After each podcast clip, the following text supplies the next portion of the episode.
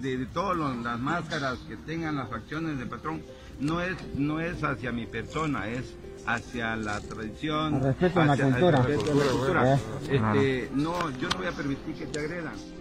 Estas imágenes se viralizaron en redes sociales y fueron captadas en el final de la fiesta grande de enero de 2020, en donde el patrón de los parachicos invitó a que los danzantes no usaran máscaras similares a la de él. Yo no pido el respeto directamente conmigo, sino el respeto a la tradición de utilizar máscara, la única máscara eh, con gestos adustos, barbada, con nariz aguileña, con cejas pobladas, es la máscara del patrón. Y quien la porte está burlándose de la tradición, ni siquiera del patrón.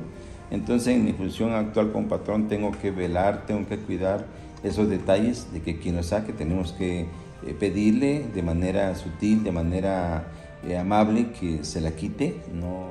El patrón de los parachicos comentó que esta problemática se ha dado por los artesanos, quienes han cumplido con las exigencias y diseños de los clientes que quieren usar estas máscaras. Los artesanos que hacen gustos a los, este, a los clientes también les hago un llamado para que ellos este, se dediquen a hacer máscaras, eh, en este caso tradicionales y barbadas, que ya tampoco era, pero bueno, las barbadas mientras no sean similares a la del patrón, todo adelante, pero que no hagan caprichos ni gustos o, pintar máscaras eh, ya con rostros femeninos que ahí antes se va distorsionando.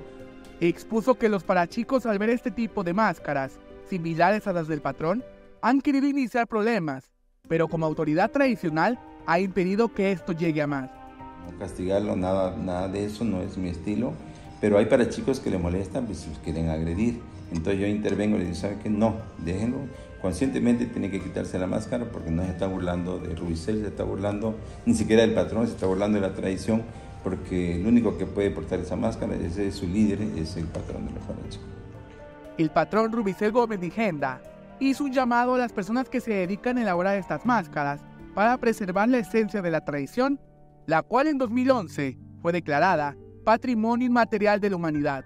Para preservar la tradición no solo es el patrón el parachico, sino son los artesanos que elaboran esas máscaras para poder cumplir con ese compromiso que la idea de la máscara no es distorsionarla, ni sombrearla, ni pintarla, sino que los colores más, este, eh, le puede llamar, este, de inicio eran color achotado o coloradas, ¿no?